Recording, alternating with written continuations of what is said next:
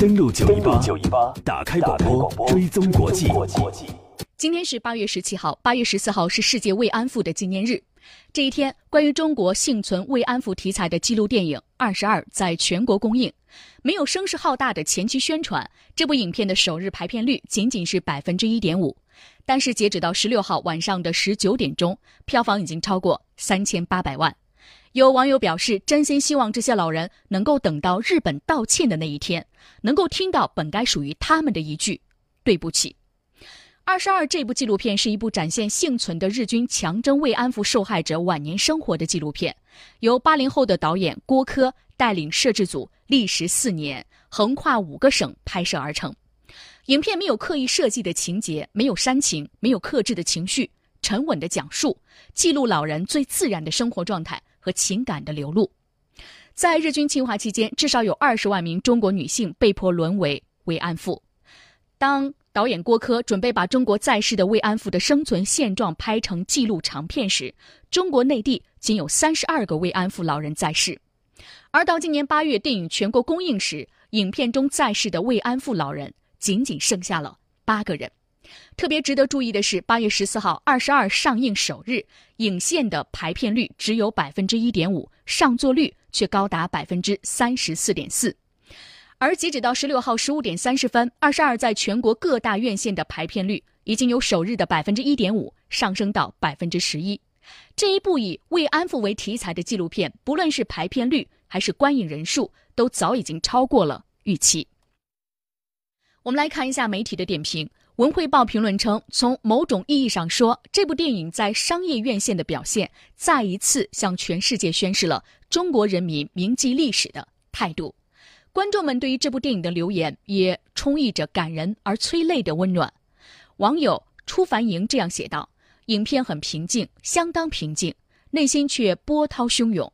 影片结尾二十二位奶奶的名字原本有白框框的只有几个，突然白框框增加，看着他们的名字颜色变得越来越浅，瞬间泪流不止。”网友乌鸦写道：“电影结束，我第一次在影院看到了难忘的一幕。”三万人的众筹名单缓缓的滚动，没有一个观众提前退场。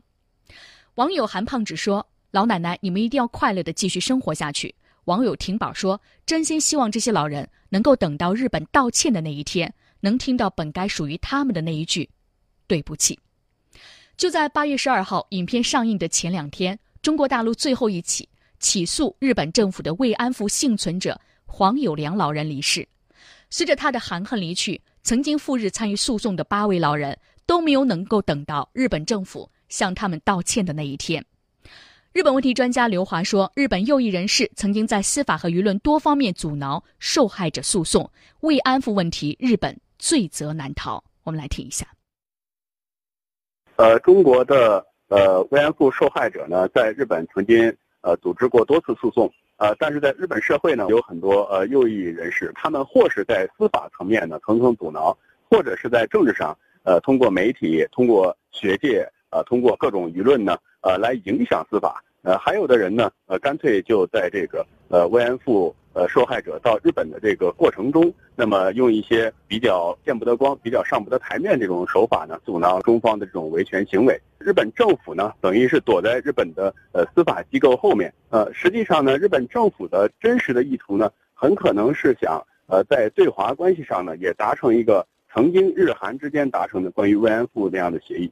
但是那样的协议显然不能是作为一个对于历史的全面的交代。也不可能免除日本在慰安妇问题上应当承担的历史责任。日本政府可能寄希望于随着受害者逐渐离世，那么这个问题能够淡化下去。但是受害者的后人不会忘记日本曾经犯下的这些历史罪行。是，同样遭受日本军国主义铁蹄侵略蹂躏的韩国，十五号首尔举行了光复节的纪念活动。日本殖民统治时期被强征的慰安妇和劳工受害者首次受邀参加政府举办的。光复节纪念活动，我们来听一下。强征慰安妇受害者金福东在日本谢罪赔偿之前，都算不上真正的解放。我的心情很复杂。此前一天，韩国民众将慰安妇的少女像搬上了公交车，让他们和乘客并肩而坐。搭载慰安妇少女像的五辆公交车，运营的路线都经过首尔市中心，途经日本驻韩国大使馆。经过这里的时候，还会播放慰安妇电影《鬼乡》的主题曲《阿里郎》。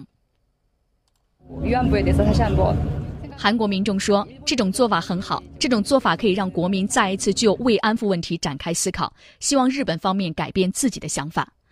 而在韩国当天这个阴雨绵绵的日子里，首尔市金泉区还举行了慰安妇少女像的揭幕仪式。